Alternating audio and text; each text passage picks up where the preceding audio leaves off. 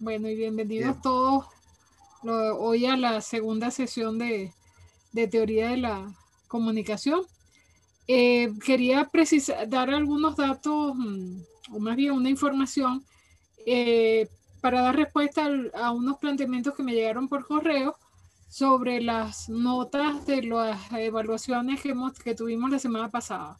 Aquellos que no, o bien la, no le respondieron adecuadamente o con suficiente nota, o aquellos que no le entregaron. El día, el último, el próximo lunes, vamos a hacer una, va a haber, aparte de las evaluaciones propias de los dos temas que tenemos pendientes para el próximo lunes, tendríamos también las, mm, una evaluación de recuperación es una suerte de, digamos, también de evaluación con todo lo que hemos visto y es para que aquellos que consideren que eh, pueden mejorar su nota o aquellos que no, han, no participaron en las dos evaluaciones previas, pues puedan tener esa nota también y acumularla, ¿no? Como parte de la nota de, de la materia. Entonces, esa era la información que quería darles y, y bueno, eso sería la próxima semana. Una vez terminemos, las, los dos temas que nos quedan, ¿sí? Ya para, para hoy vamos a trabajar dos temas y el próximo, el próximo lunes cerramos entonces con teoría ya los dos últimos temas que, que están en el cronograma de trabajo, ¿no? Em, hoy vamos a, a, darle continuación al, tema, al, al, temario de la materia vamos a ver dos temas. El primero tiene que ver con la, comunicación como objeto de estudio. La semana pasada habíamos hablado de unos principios muy generales, unos conceptos muy generales que diferencian comunicación e información y estas a su vez como procesos, ambos procesos diferenciados de lo que son los medios de comunicación. Es decir, habíamos planteado que no se puede confundir comunicación con medios de comunicación y el proceso de, de la mediación de los medios, de, de, llamados medios de comunicación, es más un proceso de orden informativo que no, no hablo de información periodística, sino del proceso de información, es decir, en un solo sentido, de un emisor institucionalizado, que en este caso es el medio, privilegiado porque tiene todo el poder de emisión y de selección del mensaje, incluso del canal, hacia una masa dispersa o unas audiencias masivas como se les entendió en un primer momento. Hoy vamos a continuar y vamos a, entrar en el tema de la comunicación ya como objeto de estudio y algunos nos vamos a pasear por algunas de las teorías o de, los, de las reflexiones teóricas que han acompañado el desarrollo de los medios modernos de comunicación, ¿no? desde la, el cine, la radio, la televisión en el siglo XX eh, incluso más antiguamente con la ilustración, la, la, prensa escrita, y bueno, ni qué decir de los desarrollos finales del siglo XX generó, generó Internet y todos estos cambios y procesos que ha sido un privilegio vivir en este siglo y en este tiempo para verlos, ¿no? Y, y, y vivirlos, ¿no? La, hoy vamos a trabajar entonces este tema y un cuarto tema que sería ya poner, em, hacer un, un zoom al, a lo que son los medios de comunicación en tanto industrias culturales, en tanto generadores de información y de mensajes y de procesos de comunicación, digamos, a lo interno de, los, de las audiencias y de la, de la familia. Eh, en este tema vamos a recordar que vimos la semana, la comunicación es, un, es una ciencia en formación podríamos decir, es una ciencia encrucijada, recordando a Moragas Spa, es decir, un conjunto de saberes que confluyen en un mismo objeto de estudio, esto es la comunicación social, con sus distintos métodos y su distinto arsenal eh, teórico-metodológico. Viene de la antropología, la lingüística, la economía, la sociología, etc. Entonces, ciertamente la comunicación y su estudio pues nos ha, nos ha traído a lo que señala Rodrigo Alcina y señala algunos teóricos. Y es que comparte con distintas disciplinas su objeto de estudio y sus métodos. Eso lo vimos en la clase pasada. Y además los modelos que explican o intentan explicar esta complejidad. Eh, eso digamos, históricamente tiene que ver con los, los desarrollos eh, tecnológicos, básicamente, que fueron los primeros momentos del siglo XX, cuando la aparición de la radio, pues, transformó pues, prácticamente todo el escenario mediático, que para ese momento solo estaba privilegiado por la, por la presencia de los medios impresos, en este particular, la radio, eh, los medios de, de impresos, el diario, las revistas, etc. Pero además la radio trajo eh, un desarrollo muy particular que tenía que ver con las formas de consumo, las formas como se consumía mediáticamente em, la radio y sus mensajes. Eh, en, la, en el desarrollo de, de esas primeras aproximaciones se generaron la respuesta que generó las, digamos, el saber científico alrededor de la comunicación fue, ok, tenemos esto, vamos a verlo y vamos a desmenuzarlo. Y la mejor, digamos, la idea que se planteó en ese momento fue em, desagregar los elementos que participaban de la comunicación. Esos elementos, el emisor, el receptor, el mensaje, el, eh, cómo era la retroalimentación, ese feedback que em, llaman los teóricos, y que cómo eran los mensajes de respuesta por parte de las audiencias o del público. Entonces, se, un primer momento se empezó a trabajar la comunicación de los medios y los efectos de los medios desde la construcción teórica de los llamados modelos de la comunicación. Eh, muchos de esos modelos son eh, muy importantes, muchos de esos modelos provienen de distintas disciplinas. Los modelos no son más que mecanismos, son construcciones racionales que, que nos permiten comprender el funcionamiento de algo. Era una visión muy funcionalista de volcada hacia la comunicación y a interpretar el fenómeno de la comunicación social. Eh, en ese momento, los primeros modelos pues venían de la ciencia política. Vamos a pasearnos muy brevemente alrededor del modelo de Laswell, Harold Laswell, que proviene de la ciencia política. El modelo de Shannon, que ha, ha sido revitalizado en estos tiempos por la por internet y, y, Shannon que venía digamos del es el creador de la cibernética el gran maestro de la cibernética estaba interesado sobre todo en la comunicación hombre hombre máquina máquina máquina y en la efectividad de la comunicación y lo trasladó la traspoló a lo que era la comunicación social entonces creó un, lo que se llama el, en los años 40 se llamó el modelo matemático de Shannon y de Weaver eh, que corresponde a esa teoría matemática de la comunicación. El sector, eh, a Shannon se le debe el aporte de elementos como el ruido, por ejemplo, el, como era una relación muy, una visión muy mecanicista, pensaba que el ruido, el, digamos, había elementos que debían ser minimizados al máximo. Uno de ellos, y que tiene que ver mucho con la radio también, es el ruido. El ruido que él llamó ruido de canal que vendría a ser aquello, bueno, la las interferencias. Pero además habló también de ruido semántico. Ruido semántico es la, la interpretación errada que emisor o receptor pueden hacer de un mismo mensaje. Él le preocupaba y le ha preocupado a todos estos modelos es la efectividad del mensaje, que el mensaje llegue, sea creado por el emisor y llegue a las audiencias y las audiencias lo reciban y lo interpreten de la manera como es esperado. El modelo sociológico desde la sociología vino por un teórico estadounidense, Wilbur Schramm, en los años 40, 50 propone un modelo que es el famoso, se conoció como el modelo de la tuba de Schramm, porque tenía, eh, consideraba por primera vez, y eso es un aporte de este modelo, por primera vez eh, entendía al público masivo como un receptor capaz de enviar mensajes de retroalimentación o respuesta a los emisores, digamos, institucionalizados, en este caso los medios. Es decir, muchos, un solo mensaje enviado a muchos receptores que a su vez compartían, em, digamos, eh, a niveles grupales, a niveles de, su relación social, eh, esos mensajes.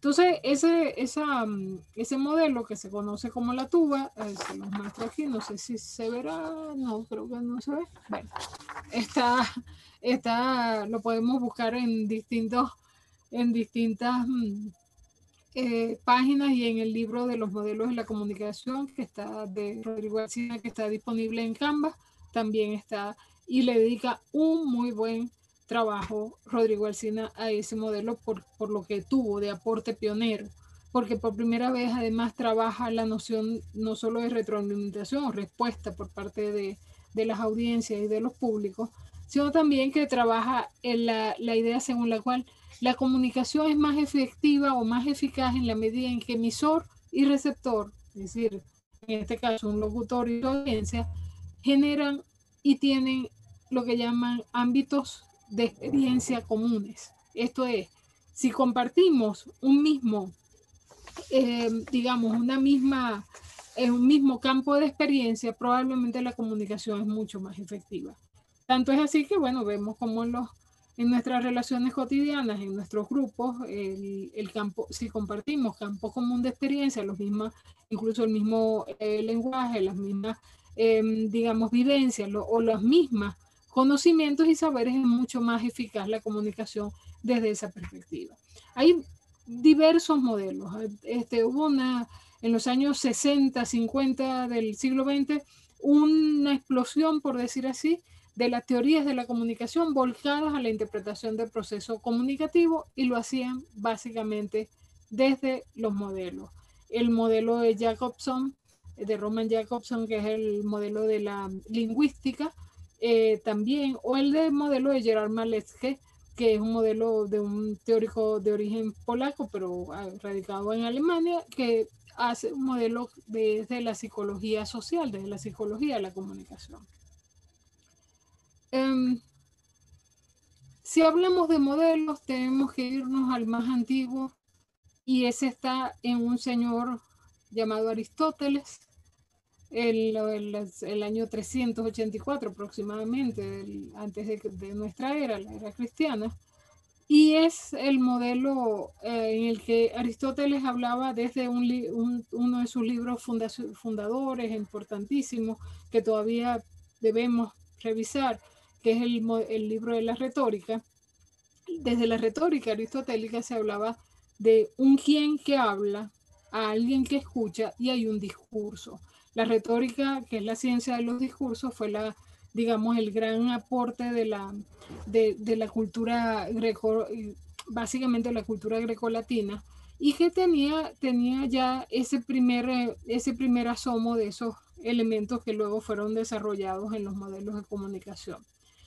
Em, el modelo que del, eh, quizás eh, lo llama el, para algunos un paradigma, Em, pero eh, vamos a hablar del diagrama de Laswell, Harold Laswell. Él trabajó con el Departamento de Estado en los años, em, la primera, los primeros años de la, de la década de los 40, y este modelo es, resulta particularmente interesante y fue mm, llamado incluso paradigma por el impacto que tuvo al dedicarse a los efectos. Es decir, para Laswell y para la teoría de la comunicación no bastaba el quien dice algo, un mensaje, por un canal, a quién, las audiencias o una persona, sino con qué efectos. La comunicación, desde esa perspectiva, se buscaba, siempre un efecto en las audiencias, en el receptor. Ese, modelo dio lugar a todos unos, unos desarrollos Em, de estudios de análisis del contenido, análisis del medio, análisis de las audiencias, pero sobre todo el análisis de los efectos. Tenía que ver sobre todo desde la, desde la ciencia política porque era básicamente una, la idea del, del control de las comunicaciones y del control social. En, en Estados Unidos, bueno, en los años 40, en pleno, ya finalizando la Primera Guerra Mundial, estaba surgiendo toda esa eh, tendencia de la Guerra Fría, etcétera. Entonces los mensajes, había un sentido ideológico muy marcado en, ese, en esos desarrollos. Pero este modelo eh, o este diagrama de Harold Laswell em, ha llegado a nuestros tiempos, porque si nosotros ponemos en, en contexto la comunicación, siempre va un quién que dice qué, por cuál canal, a quién y sobre todo con qué efectos. La teoría de los efectos o las, de los desarrollos teóricos sobre los efectos de la comunicación fueron eh, quizás el, el, ámbito de mayor desarrollo eh, de las teorías, de la llamada teoría de la comunicación en unos primeros momentos. La, este, este modelo, este diagrama, tenía como virtud que fue la primera clasificación de los elementos. Sistematizó esos elementos que ahora nos parecen así como verdad de perogrullo, lugar común, el emisor, el receptor, el canal, los efectos, etc. El, esa teoría está inserta en lo que son los primeros estudios sobre los efectos de los medios. Los medios como formadores de opinión pública, los medios todopoderosos, los medios capaces de inyectar, como se usó en ese momento desde la teoría, con la teoría de la aguja hipodérmica o de la bala mágica. Es decir, los medios eran capaces de inocular mensajes y hacer que las masas, el público, respondiera a ellos de una manera determinada o previamente establecida.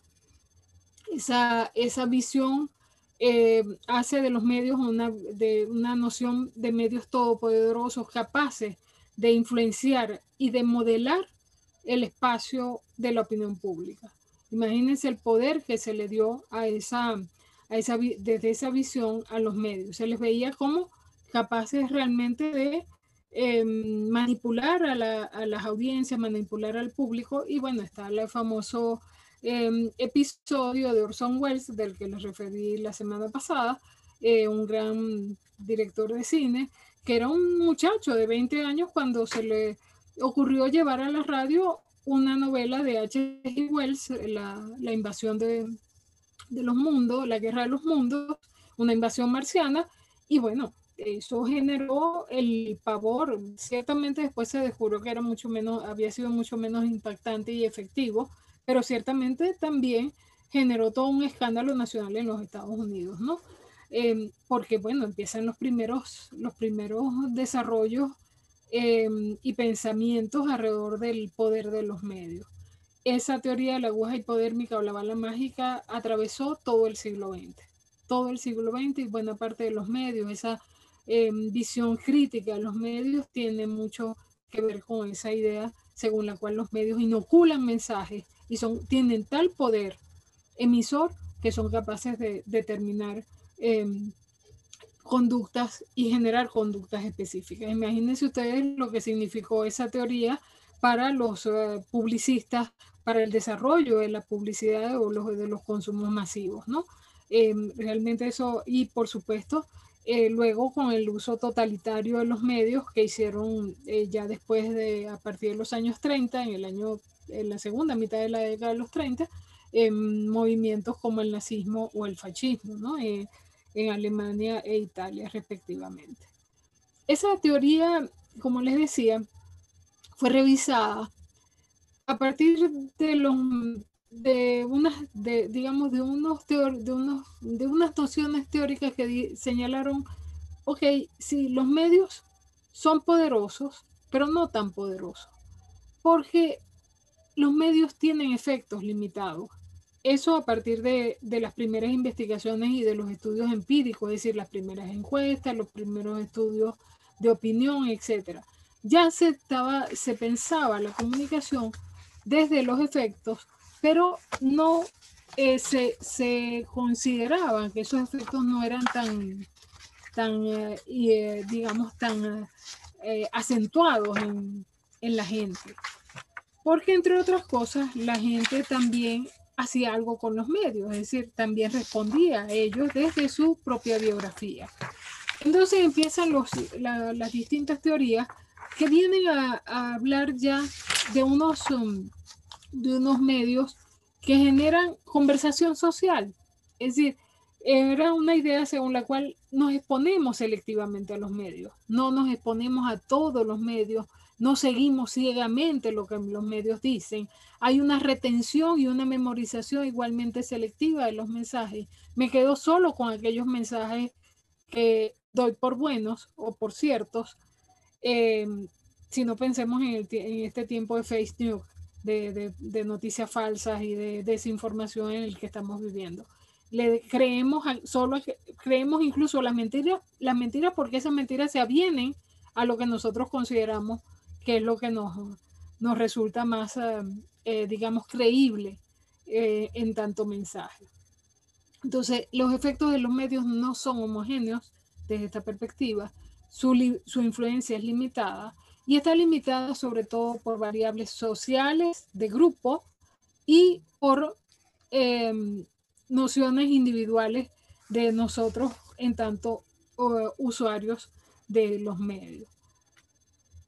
Una tercera fase y un momento también importante que llega a nuestros días y se mantiene es una, una revisión al poder de los medios, un relanzamiento de las investigaciones sobre los efectos de la comunicación, de los medios de comunicación y sus mensajes, y una investigación sobre los climas de opinión. Los medios, ciertamente, para, desde la teoría hipodérmica, de la agua hipodérmica, eh, digo, que es la inyectadora, eh, inyecta e inocula mensajes. Y nosotros ciegamente, supuestamente, según esta teoría, la seguimos. Pero no, no es tan eh, ciertamente tan efectivo y eficaz. Entonces se habla desde esta, esta otra perspectiva de un relanzamiento de esas investigaciones en la cual ya los medios generan climas de opinión. Es decir, los medios colocan agenda, no nos dicen cómo pensar, sino de qué pensar, sobre qué pronunciarnos.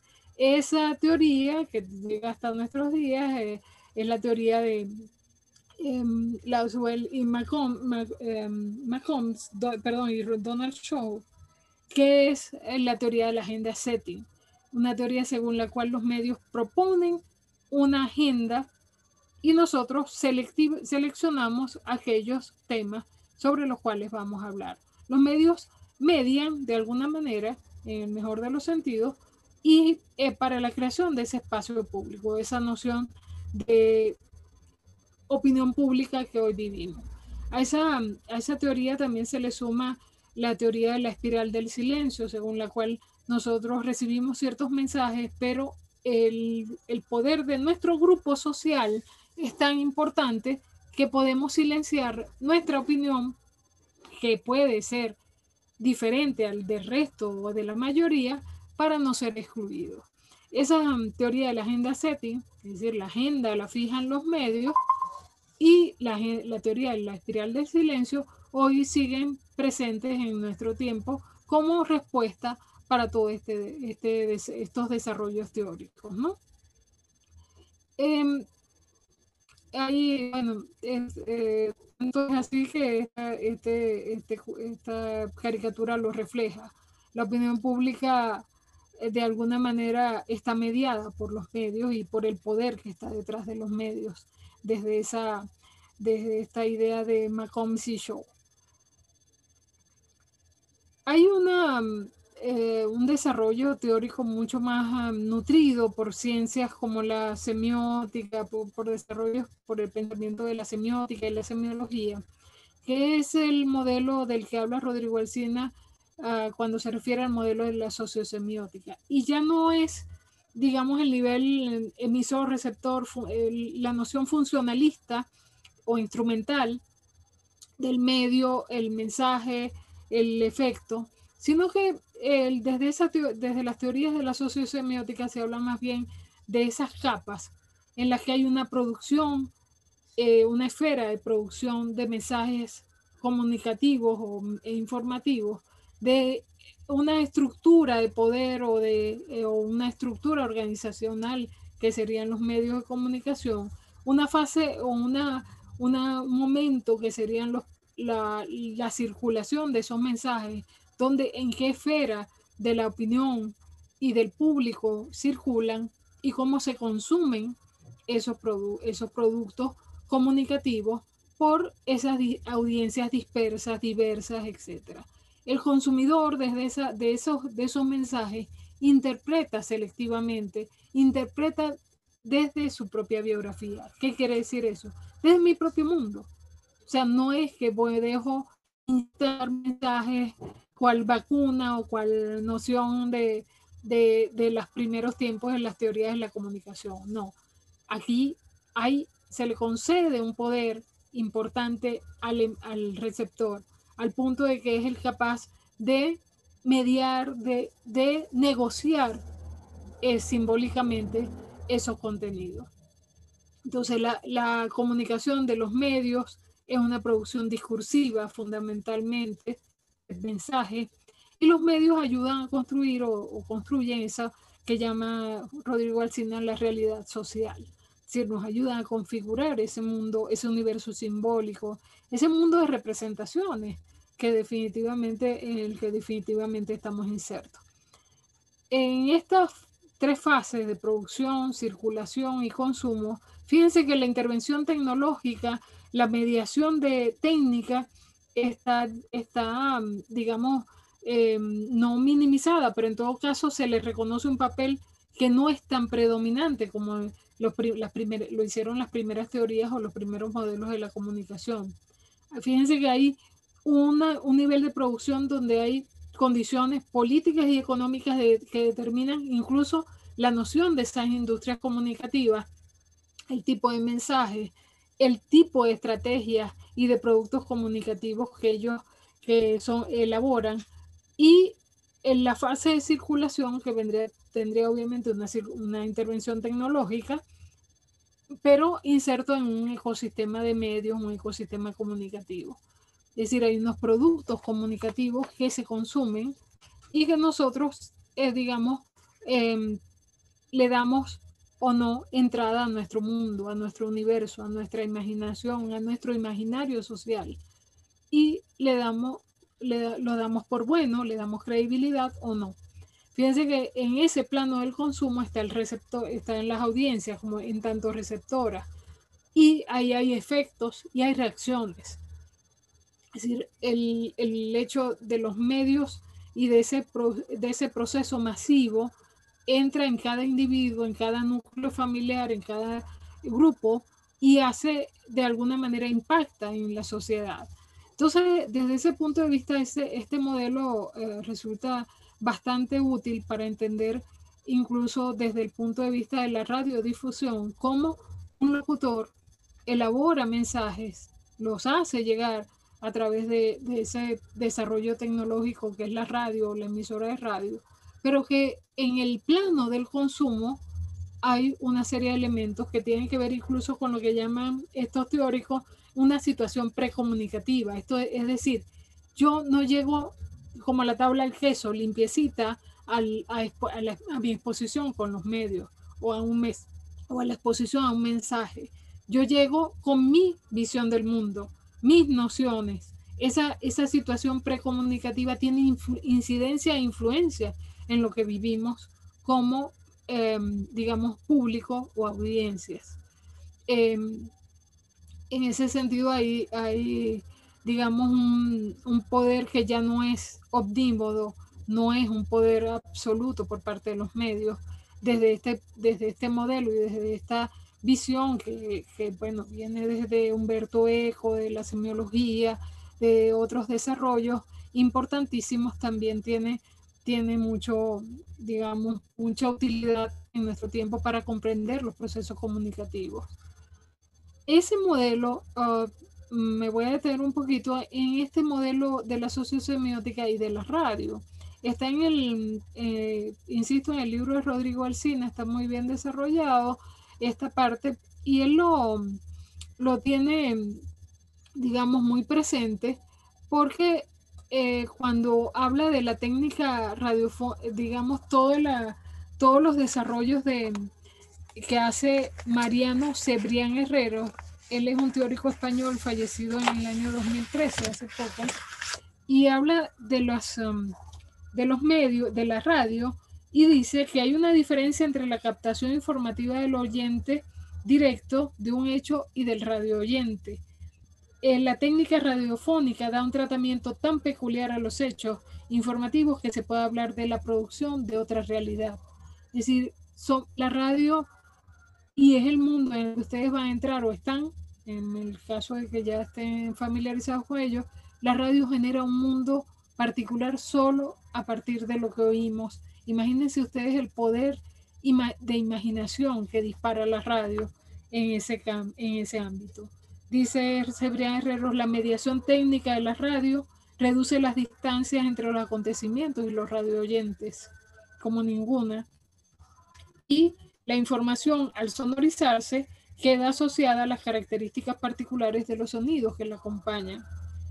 Y algo importante, la radio crea un espacio acústico mental, es decir, nos hace sentir que estamos no en soledad, sino acompañados con los otros, en un mundo que solo escucha, solo radio escucha.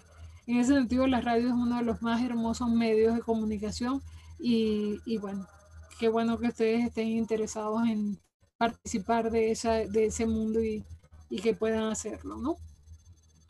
Pero también se, Cebrián Herreros habla de, los, de, otros, de otras características, eh, menciona muchísimas, pero em, fíjense que dice, las características sonoras de la radio repercuten en los niveles y capacidades de atención, concentración, dispersión y retención auditivas de cada oyente.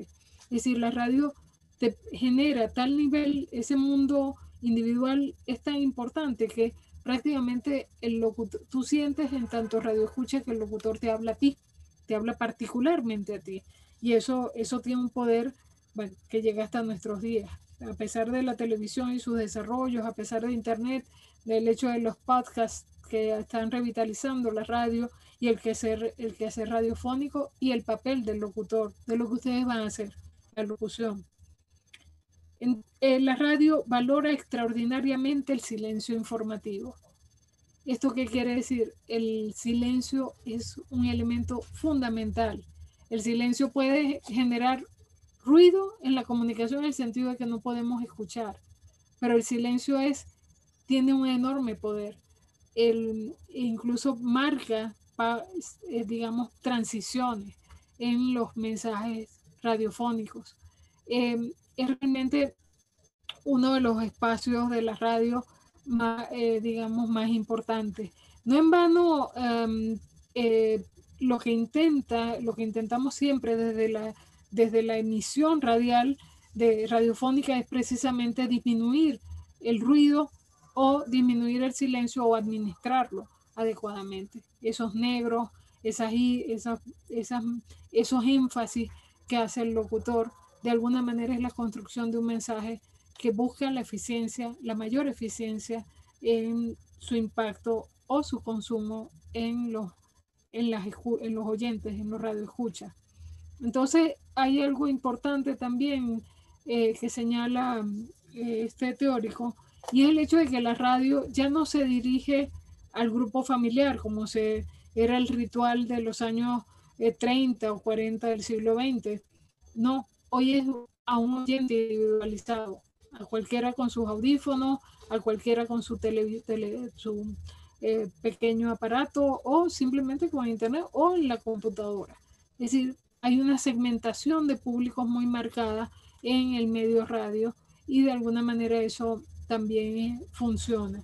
Algo importante de, este, de estas reflexiones de Cebrián Herrero tiene que ver con la eh, mediación tecnológica, la intervención tecnológica y lo que ello significa para el caso de la radio, ¿no? Em, un aspecto importante, eh, fíjense, en este, en este espacio de la sociosemiótica, y es que eh, establecemos permanentemente contratos pragmáticos con los destinatarios, con los oyentes, con los radioescuchas.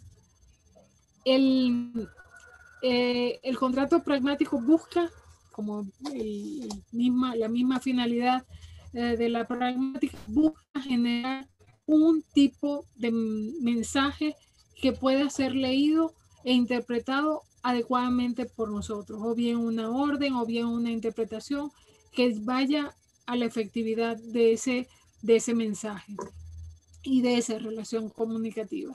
Fíjense, él habla del mensaje, eh, del, del, discurso informativo, que el, el, contrato es un contrato simbólico que establecemos con los discursos informativos. Y esto genera un tipo de contrato que se llama un contrato fiduciario. Genera fiducia. El discurso informativo genera confianza o busca generar confianza en los oyentes, en los radioescuchas, en, en el público. Ese contrato fiduciario es propio del discurso periodístico, del discurso informativo. Es basado en la credibilidad. Aquello sobre lo que yo te estoy informando es verdad. Te lo estoy, yo periodista, te lo estoy dando y te lo estoy procesando y tú pragmáticamente lo vas a consumir eh, y lo vas a, digamos, a valorar con fiducia, es decir, con confianza. El otro, el otro tipo de, discurso de estos, de estos contratos es el, contrato publicitario. Cuando él habla el, el discurso publicitario de la, de la promoción de cualquier eh, producto, pero también de cualquier idea, pensemos en eso, ese contrato es manipulador y no estamos hablando de manipulador porque está el hombre, el perverso detrás tratando de hacer lavados de cerebro, no.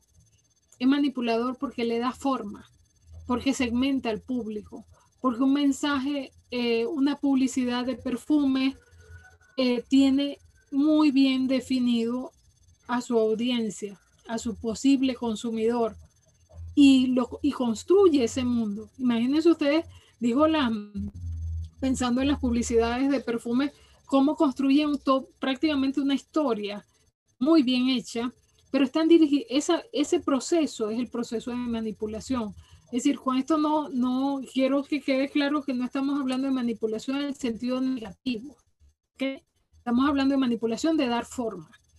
Y ese contrato es manipulador en el sentido de que la publicidad necesita manipular esos mensajes para alcanzar el objetivo de la compra eh, de, ciertos productos o de ciertos bienes o en el mercado simbólico en el que estamos todos inmersos. Ahora, hay otro tipo de, de mensaje y de discurso que llaman el discurso lúdico, el discurso del entretenimiento. El discurso de las series de televisión. Es el discurso que genera además un contrato lúdico. Yo no quiero ni abrirme las venas, ni que me cambie el mundo mientras veo televisión y me entretengo con ella. O mientras veo un discurso o escucho un discurso radial dirigido a entretenerme. Ese contrato es un contrato de carácter lúdico. No busca otra cosa. ¿Qué eh, tenemos en nuestro tiempo y, y es lo que debemos, a lo que debemos prestar atención. Es que las fronteras en, entre esos contratos se están borrando. Hoy por hoy, la publicidad vende y vende mucho, montándose en la lógica de los discursos y los contratos eh, fiduciarios, es decir, los contratos periodísticos. Aquellos public reportajes que se vendían como publicidad o de lo que vemos en las mañanas en los canales de televisión por cable, en la que un señor vestido con bata blanca te vende cualquier guarapito por ahí. Ese discurso está montado sobre una idea de confianza y de fiducia. Incluso se entrevista, hay un periodista que supuestamente entrevista al, señor de las góticas milagrosas, etc. Ese es un discurso pretendidamente periodístico pero que es vendido, eh, eh, tiene como, finalidad vender. Es el discurso manipulador de la publicidad. Y al mismo tiempo el discurso del entretenimiento también ha calado en el discurso periodístico. Hoy vemos cómo buena parte de algunos mm, eh, materiales periodísticos informativos son, son presentados, tienen, responden a la lógica del entretenimiento por serie, por secuencia, etcétera son grandes eh, materiales muy valiosos desde el punto de vista informativo, pero la presentación, la forma como te lo presentan es de carácter más bien lúdico. Entonces, esas fronteras que antes podíamos definir muy claramente están cada vez más borradas. Em, es lo que hace que, por ejemplo, a veces encontremos en algunos programas radiales que no hay transiciones que nos lleven a la publicidad o que el hecho de que la, la ley resorte obliga a hacer esa, esa, anunciar que vamos a pasar a publicidad, porque si estábamos hablando de un tema en particular, informativamente, pasamos al tema publicitario y no hacemos esa transición, el público puede definitivamente seguir dando por buena o por cierto o por informativo un texto que un material o un mensaje que es absolutamente eh, publicitario. ¿no? Entonces, en ese sentido, creo que este modelo o esta perspectiva de la sociosemiótica tiene muchos elementos que nos pueden servir para comprender el lugar que ocupa la comunicación de nuestro tiempo y en nuestro presente, ¿no? Pero si vemos hacia atrás esos, esas, mm, esos modelos, esas teorías, vamos a encontrar que, como bien señala ese texto de María Cristina Mata que puse, que está disponible para su lectura en, en Canvas, eh, eh, María Cristina Mata, cuando habla de la radio, una relación comunicativa, eh, se detiene en señalar críticamente cómo los modelos de la comunicación, básicamente aquellos inspirados en la teoría de la comunicación, eran de carácter funcionalista e instrumental. Buscaban simplemente definir los emisor, receptor, canal, los elementos del proceso comunicativo. Entonces, en ese sentido, se quedaron cortos, al igual que ciertos modelos lingüísticos y sociológicos eh, de corte también eh, los, perdón, los modelos sociológicos de corte conductista, ¿no?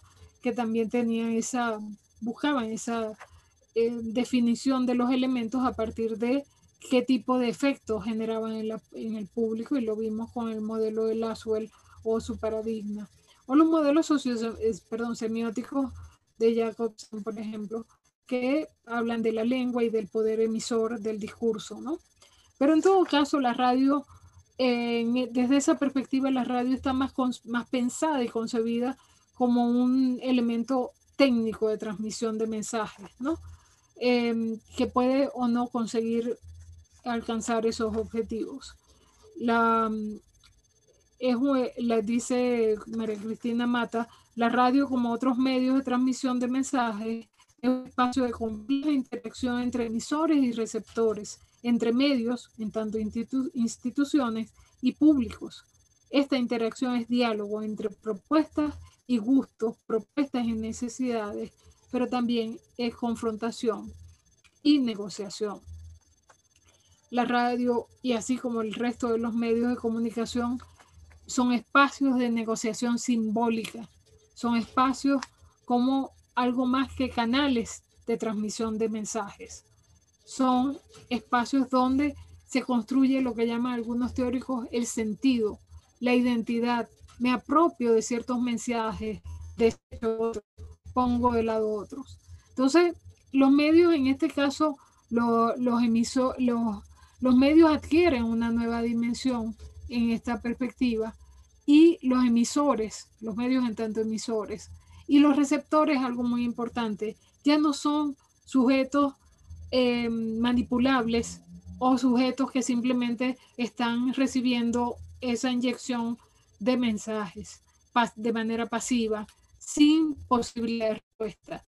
Los, eh, los, receptores también cobran un papel protagónico, al punto de que el, para emitir un mensaje, lo primero que tú haces es cumplir la regla de Aristóteles, conoce tu público. Tú adecuas, adaptas tu mensaje en función del público al que te diriges, el tipo de público al que estás emitiendo ese mensaje. Entonces segmentas el público, lo, divides, lo, segmentas, lo conoces precisamente para poder eh, llegar más efectivamente con tu mensaje. Entonces ahí hay toda una serie de eh, estrategias discursivas, pragmáticas, que están orientadas a lograr enganchar al público y lograr que tu mensaje tenga el, impacto que tú esperas. Los mensajes no son pensados, como dice esta autora, eh, como estímulos aislados, no están en el vacío. Esa situación precomunicativa, como diría Rodrigo Alcina, está en nuestro mundo y es nuestra biografía, nuestra visión de las cosas la que nos va a marcar esa relación, si aceptamos o no ese mensaje, si lo damos por bueno o no. ¿Por qué compramos ciertas cosas? ¿Por qué nos identificamos con unos locutores y no con otros? Precisamente porque todos esos elementos que son, que constituyen mi, mi yo, mi condición de persona, están impuestos en juego en esa relación comunicativa. Entonces, los mensajes de los medios masivos forman parte de un texto mayor, la cultura mediática, a la que remiten y en la que se integran tanto los mensajes de la misma, de la misma naturaleza como distintas series discursivas. Entonces, algo importante sobre, sobre la radio y esta, eh, todos estos modelos y esta, esta relación comunicativa, y es que de ser un medio de transmisión la radio es un espacio de compleja interacción entre emisores y receptores, entre medios y públicos. Y esa interacción es diálogo, es negociación, es diálogo, supone respuesta, supone propuesta, supone confrontación, supone negativa por parte del público, supone negociación simbólica. A ese mundo estamos en ese mundo estamos cuando entramos en la radio, en, tanto medio y en la producción de mensajes. Por eso ustedes ven una materia como producción del discurso, que está hecha precisamente para poner en, digamos, en, común o pensar en el discurso radial o radiofónico que ustedes van a emitir. Deben conocer a su público, deben manejar un mensaje, deben saber pues, que el canal y cuál es su, eh, digamos, la potencialidad de ese canal, de esa estación de radio, etcétera, o de ese medio. Entonces, de alguna manera, esa es muy importante tener presente que uno no pensemos los medios como una estructura de emisor, receptor, mensaje en la que no hay, digamos, una relación eh, de simbólica, todo lo contrario todo lo que pasa por los medios tiene un enorme peso simbólico en nuestras vidas y es de alguna manera nuestra relación es em, de negociación, de pacto, de contrato, para usar la expresión de Rodrigo Alcina, de contrato simbólico con el emisor. Es decir, hay un poder y eso es importante también tomarlo digamos, el, importante aporte que hace la em, teoría de las últimas teorías o las teorías más recientes sobre la radio. La radio se convierte así entonces en un espacio vital, un espacio clave para la constitución de las identidades individuales y colectivas a través del múltiple juego de interpretaciones que le podemos dar a los mensajes que nos llegan por ese medio. Em, hay una película que se llama El Rey del El Pescador de Ilusiones, una película de, finales del siglo pasado, que es con Robin Williams, y narra la, presencia, eh, digamos, eh, de alguna manera refleja el poder del, medio radio con la historia de un locutor de, de, medianoche, un programa de medianoche, en la que dejaba abierto el micrófono y escuchaba lo que la gente le decía que los oyentes le decían. Uno de estos oyentes lo llama y le dice, mira, yo estoy fastidiado del mundo, me, ya no puedo con el odio a todo el mundo, me dan ganas a veces de salir con una pistola, un, rifle y matar a la gente. Y el locutor, que también estaba fastidiado, obviamente, le dice, bueno, hazlo. Este personaje sale y llega y irrumpe en un restaurante en esa historia y mata a todo el mundo. Es decir, ahí funcionó la, la aguja hipodérmica según la, la, narración cinematográfica. Pero lo interesante del punto es que el, es la historia de ese locutor que, que después de hacer eso, de, de darse cuenta de, lo, de la tragedia que había desencadenado con su discurso, esto es pura ficción, eh, se encuentra con este, con este personaje que hace Robin Williams, que era un profesor exitoso, etcétera, pero fue víctima, su esposa, y que estaba embarazada, perdió a su, perdió a su esposa y a su niño en, en, esa, en ese, digamos, en ese ataque por parte de este oyente enloquecido. Y es una historia muy hermosa en el sentido de que te permite reflexionar sobre el poder de la radio y el poder de esos famosos contratos pragmáticos. ¿A qué le creemos? ¿Cómo le creemos? ¿Qué hacemos con los medios? ¿Qué hacemos con los mensajes que los medios nos dan? Em, en ese sentido, la, radio sí tiene un poder, pero de alguna manera también nos da eh, algunos elementos de... Ay, un momento. De, para comprender toda esta situación. Bueno, ah, dejamos hasta aquí la, la, la conversación, mi monólogo, y ah, vamos a ver esta, con la idea de reforzar algunas ideas que hoy les traje. Vamos a ver este video sobre, eh, hecho en Argentina, sobre las ah, los efectos de, los medios y las teorías que generaron, que se generaron a lo largo de la historia.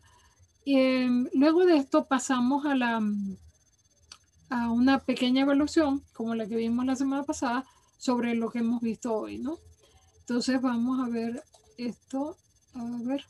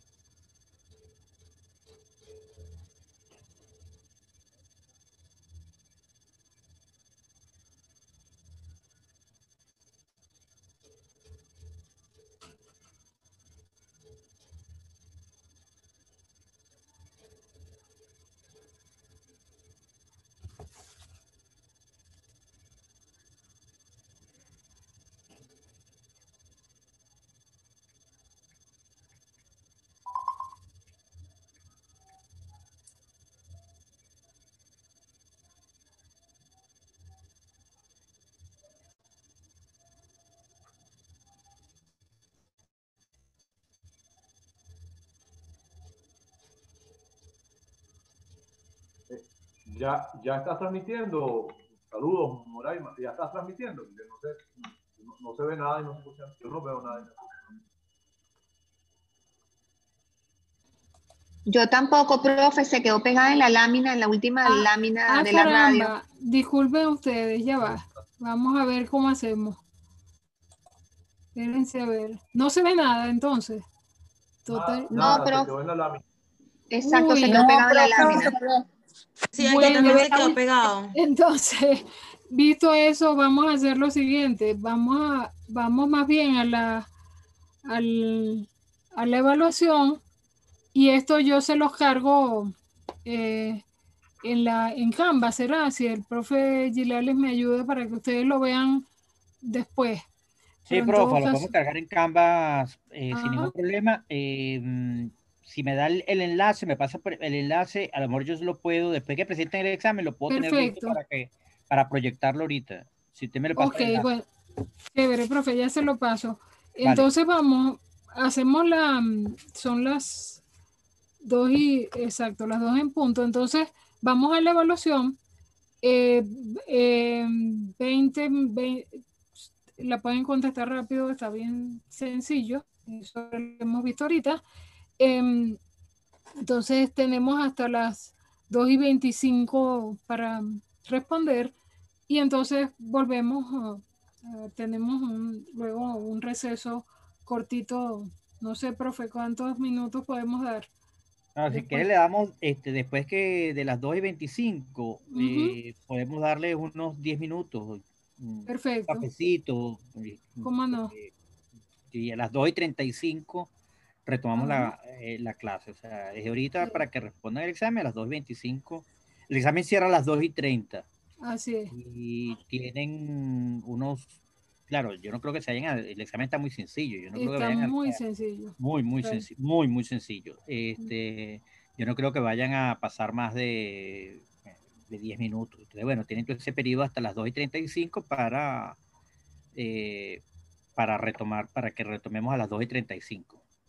Perfecto. Eh, fíjense que el examen está hecho, estas pruebas son básicamente no para memoria, etcétera, sino para que ustedes fijen algunas ideas que son importantes de manejar con relación al tema que hemos visto o a los temas que vemos. Así que eh, son preguntas muy sencillas, son de correcto y falso y, y que de alguna manera pues em, intentan resumir parte de estas ideas o lo más eh, fundamental de estas ideas. A ver, entonces... Vamos con el tema 4. A ver.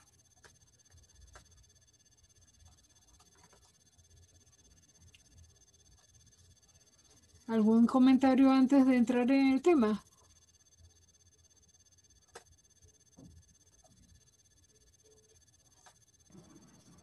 Profe, yo quisiera preguntar una cosita en cuanto a las evaluaciones. ¿Me escuchan? Sí, cómo no.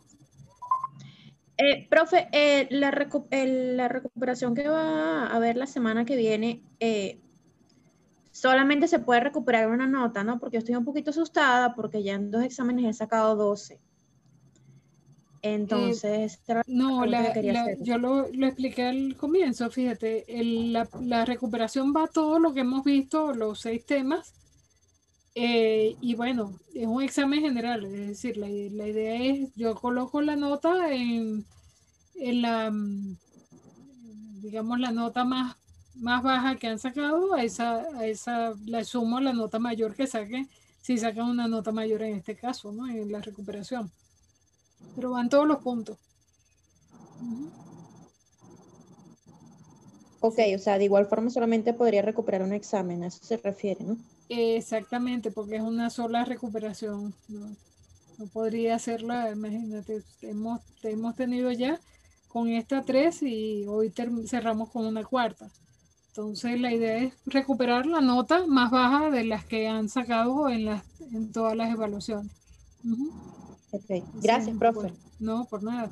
Profe, eh, buenas tardes por aquí. Aló. Ajá. Ajá. Ok, vea, yo le envié un correo a usted porque yo apenas eh, comencé a, eh, con este grupo y a muchos de mis compañeros le consta el día miércoles. Es decir, hubo un cambio de sección para mí el día miércoles. Incluso le escribí un correo electrónico para ver este, sobre las dos evaluaciones que había perdido. Ajá. Bueno, eh, la respuesta es igual, o sea, es una sola recuperación, porque, digamos, esa no es, no es, em, digamos, un problema que, que se le atribuye a la materia o al dicta, al, a, la, a, la, actividad como tal. El profe Gilales eh, creo que te pudiera informar eh, si, si, sobre eso, ¿no? Si está ahí. Ok, gracias, profe. No, por nada. Bueno. El profe, no, no, no, no escuché, disculpe, disculpe. Ah, no, disculpe, profe, que lo estaba, lo estaba mencionando, ¿no? El, el caso de Juan José, ¿no? Es de Sodja, si no me equivoco. igualmente, sí. igualmente el mío. Sí, Katiuska y Juan José. Este, Ellos tienen la condición, y lo aclaro simplemente, Juan José pidió cambio de sección producto de una situación personal y lo pidió el día miércoles. Eh, para todos los efectos, eh, no es imputable al curso ni a la profesora que ustedes no hayan visto esa primera eh, actividad. ¿ok? igual pasa con Katiuska. ¿Cuál es la recuperación? La profesora tiene un examen de recuperación. Este, a ese es el que ustedes pueden optar, no repetir el examen que ya está cerrado, porque primeramente no vieron la clase. En el caso de José, él asistió a una clase en, en otra sección pero no, es, este, no son equivalentes. Y en el caso de Katiuska se incorporó este, eh, al curso dos días después. Todo eso se, fue, eh, le fue informado en su momento al, Colegio Nacional de Periodistas. Eh, y entiendo yo que las reglas están claras desde la inducción. ¿okay? De todas formas, este, si quieren tratar el asunto de manera individual, yo los puedo atender de manera individual a cada uno de ellos. Perfecto, profe, gracias. Sí, esa es la, digamos, esa es la, situación con esto. Eh, a ver, es un solo examen, el, ese examen se, eh, eh, digamos, se carga la nota a la nota más baja para el caso de que esté recuperando y en este caso, pues a una de las notas que, que no pude, no se carga de los dos exámenes que no, que perdieron, pues que no, no tuvieron oportunidad de hacer. Eso sería.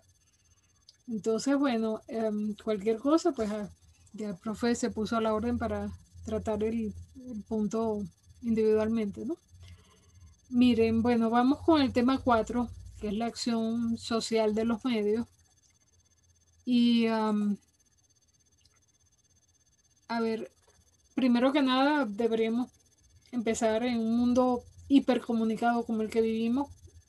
Es difícil imaginarse un mundo sin medios de comunicación y, sin comunicación, por supuesto. Imagínense lo que, toda la incertidumbre que vivimos en 2019 cuando la situación con el apagón nacional, pues eh, se acababan las baterías de los teléfonos, etcétera. La, realmente era una angustia no saber qué pasaba en otras partes e incluso en otras partes de la ciudad.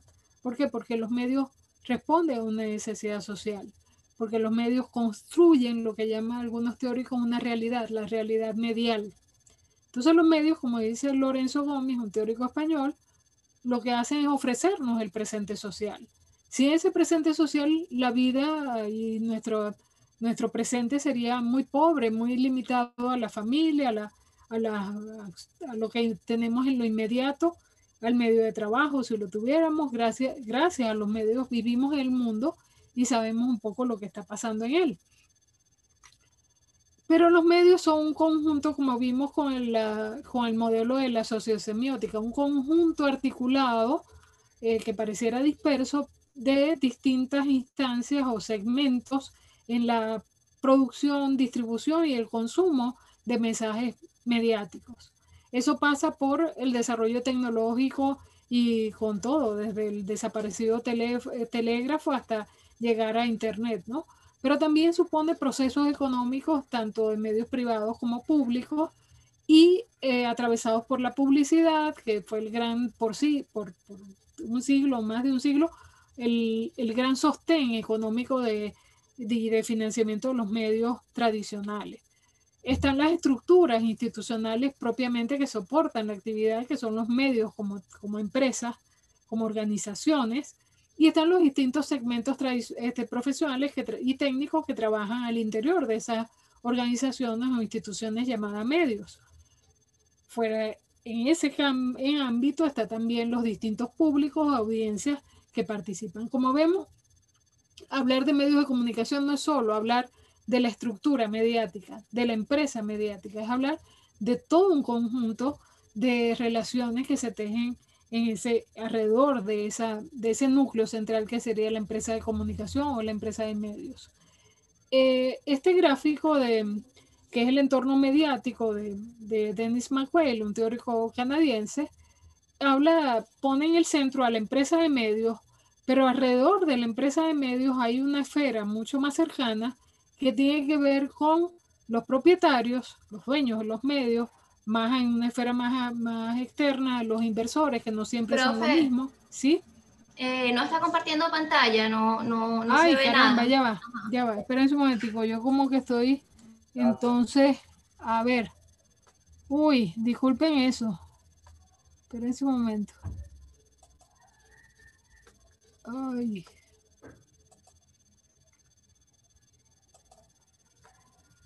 A ver.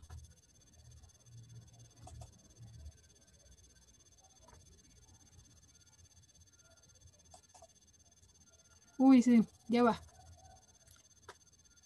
Tenemos un, un ruido de canal aquí.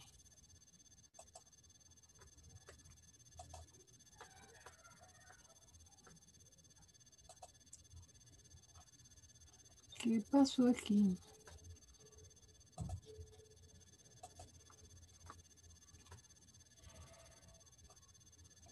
Eh, dígame, profa.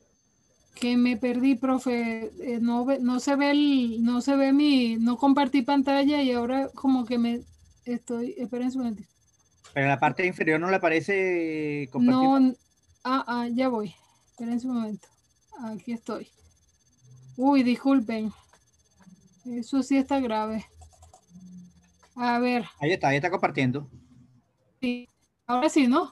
Sí. Bueno, disculpen esta. Bueno, estaba acá, fíjense la, la, a ver, déjenme abrir. ¿Se ve bien la lámina así o la, la amplío? Está bien. Ustedes. ok, perfecto. Entonces, a ver, en, esta, en este ámbito, bueno, déjenme ampliar aquí.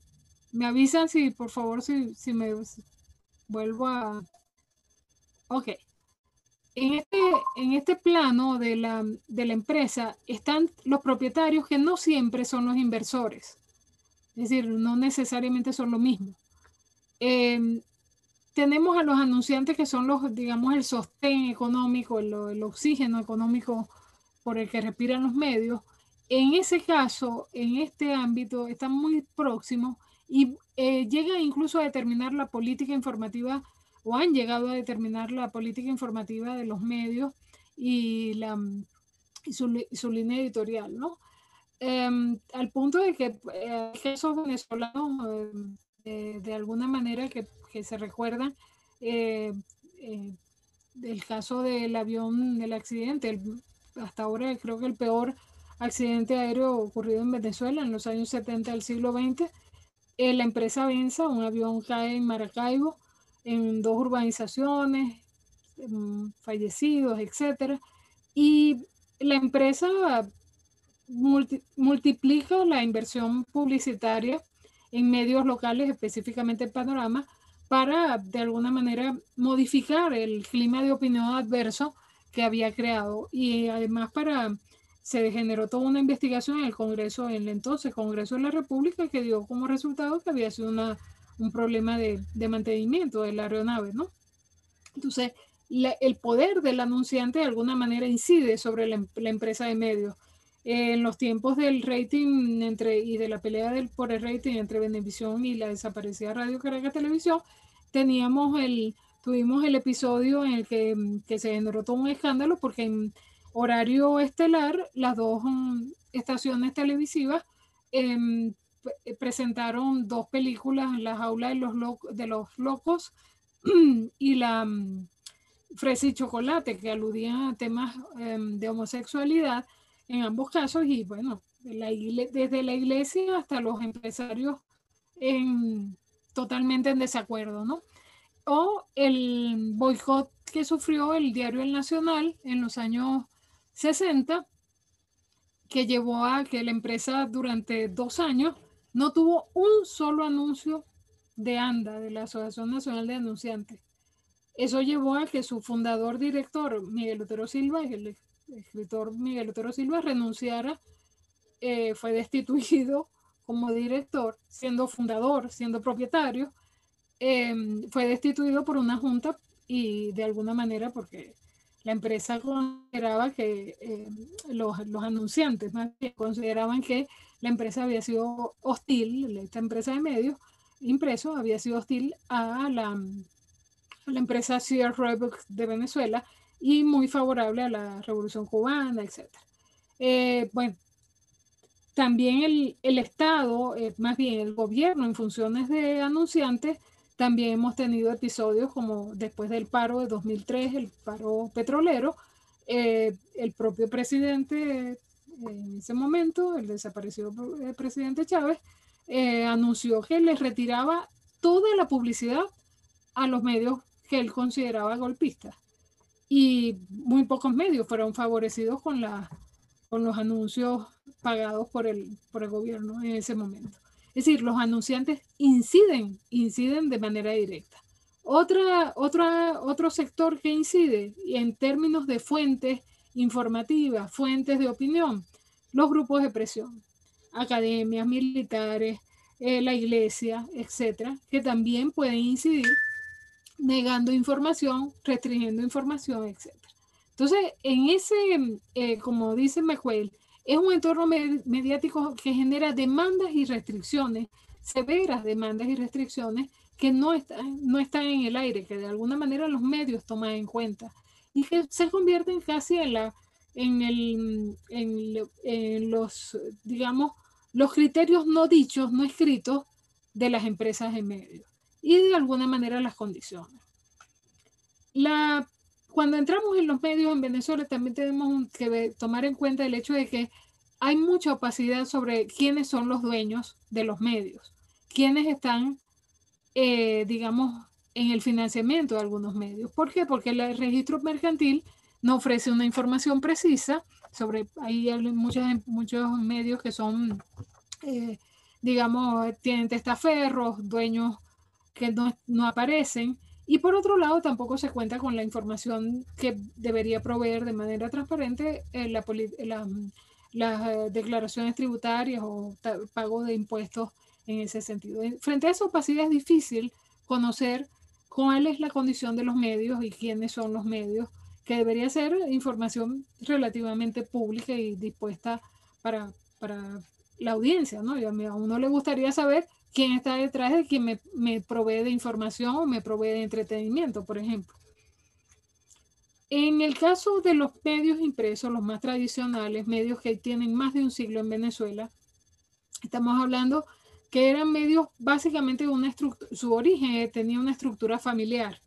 Eran familias, o son familias en algunos casos, como la familia Otero, mm, dueños del diario El Nacional, fundado por eh, Miguel Otero Silva y su padre, Enrique Otero Vizcarrondo, en 1943.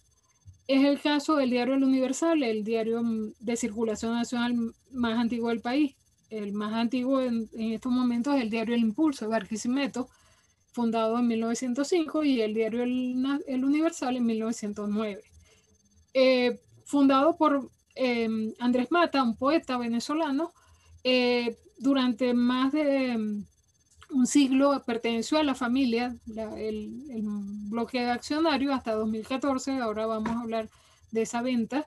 La cadena Capriles, fundada inicialmente por un grupo de periodistas, Jotepa Delgado, Pedro Veroes, etcétera, pero em, Miguel Ángel Capriles eh, la, adquiere la mayoría accionaria de este medio que dio origen a lo que hoy se conoce como la cadena Capriles, con un, bloque de medios que en inicialmente eran medios, eh, últimas noticias, el primer tabloide venezolano y de circulación nacional y de mayor circulación al que se sumó después El Mundo y Líder, que es un medio de, de deporte. Fueron dueños esta familia Capriles por más de 70 años, hasta 2013, cuando se da otra venta.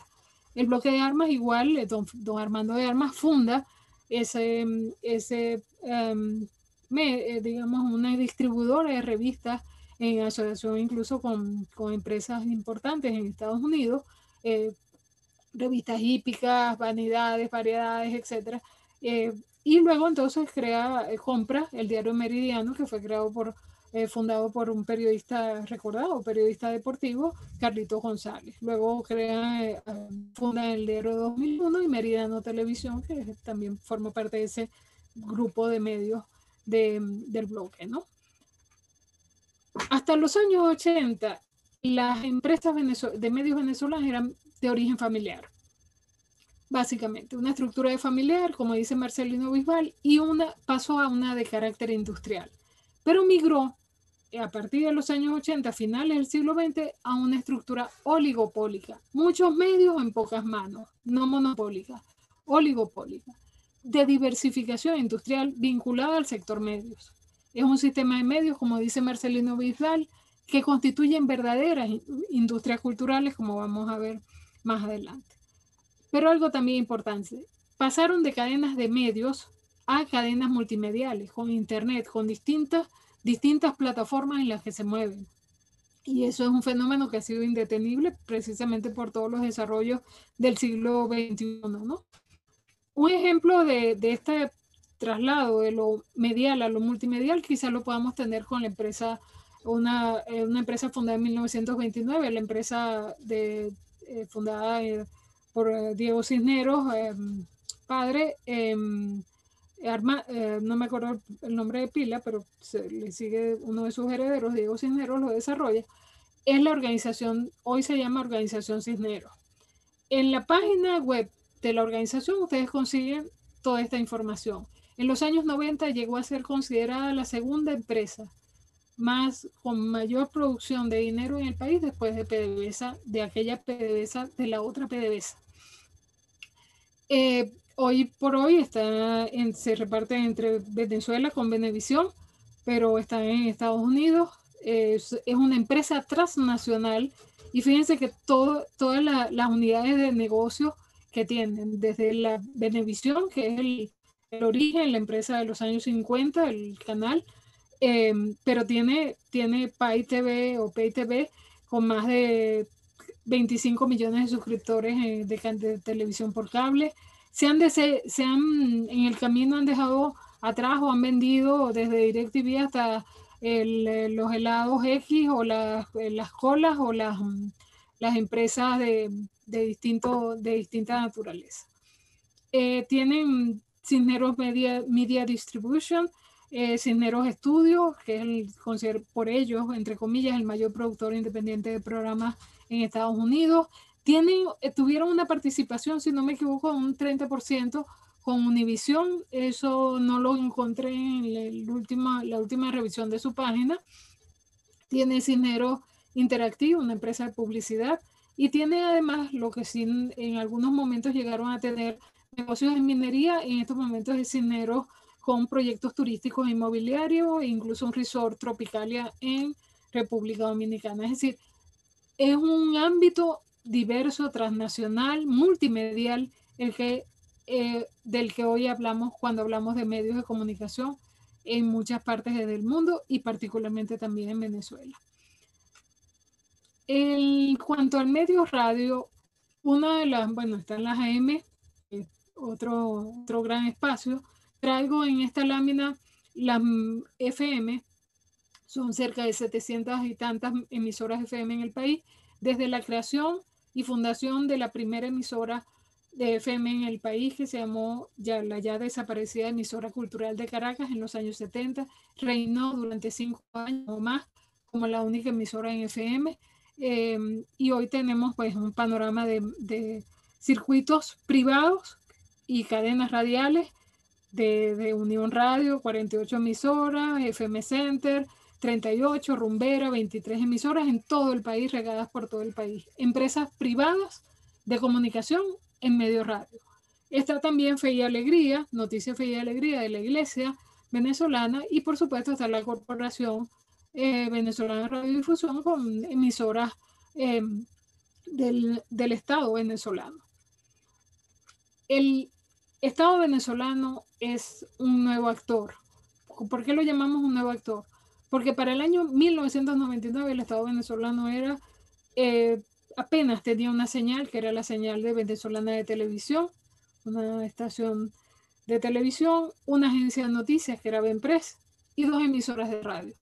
Un, un, espacio reducidísimo frente a todo lo que era el sector privado empezó, como, empezó la, lo que vendría a ser una, una avanzada que lo llamó uno de los ministros de comunicaciones del presidente Chávez, Andrés Izarra, la hegemonía, la búsqueda de la hegemonía comunicacional y el poder hegemónico eh, que se fue desarrollando y que se expresa, se expresa en una cantidad de canales de televisión desde BTV, pasando por la señal de Radio Caracas Televisión que le fue, fue quitada, cerrada en ese proceso que de verdad marcó una, una, un punto de inflexión en, la en los medios venezolanos en 2007 con el cierre de RCTV y la, la, la confiscación prácticamente de todos sus equipos y antenas.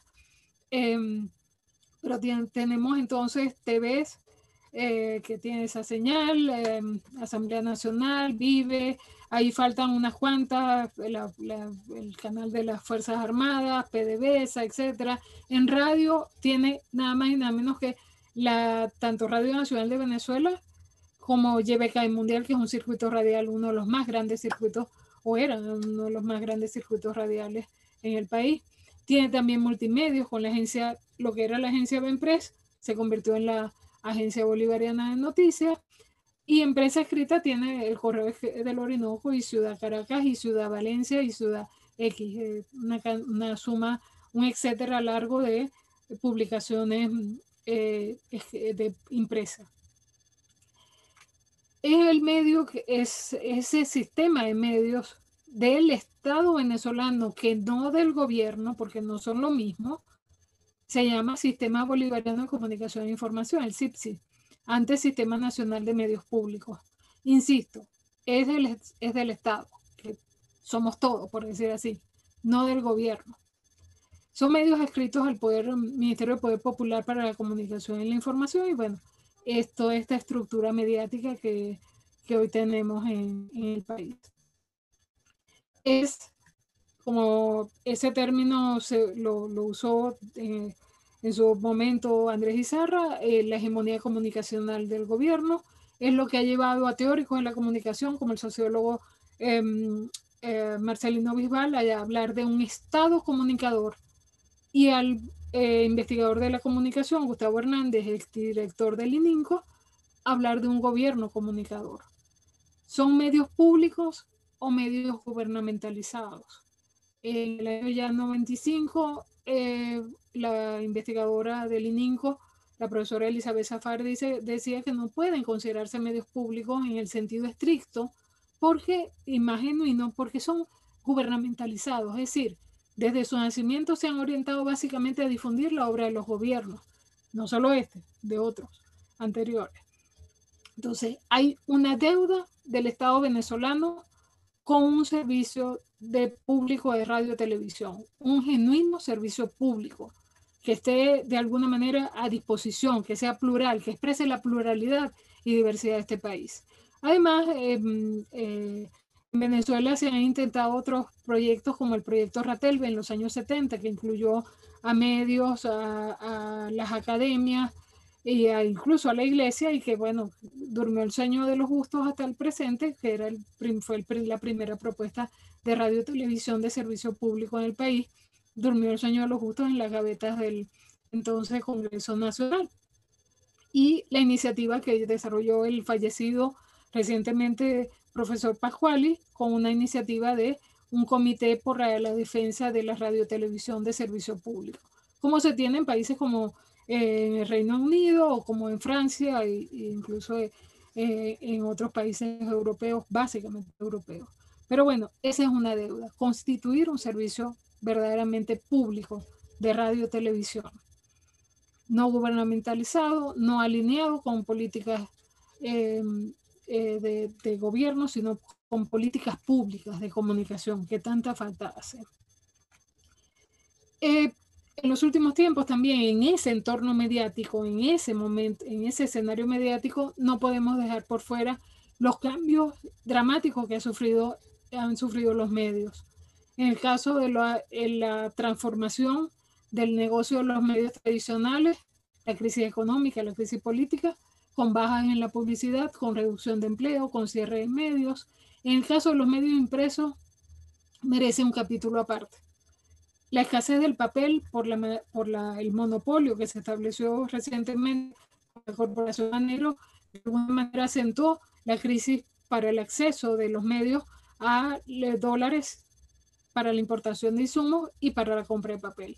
Hoy por hoy los kioscos venezolanos que antes tenían la diversidad de medios y revistas, medios impresos y revistas, hoy venden chucherías, dulces, etcétera, pero no pueden ofrecer la oferta que tenían y que se ofrece en otros países de medios impresos en el país.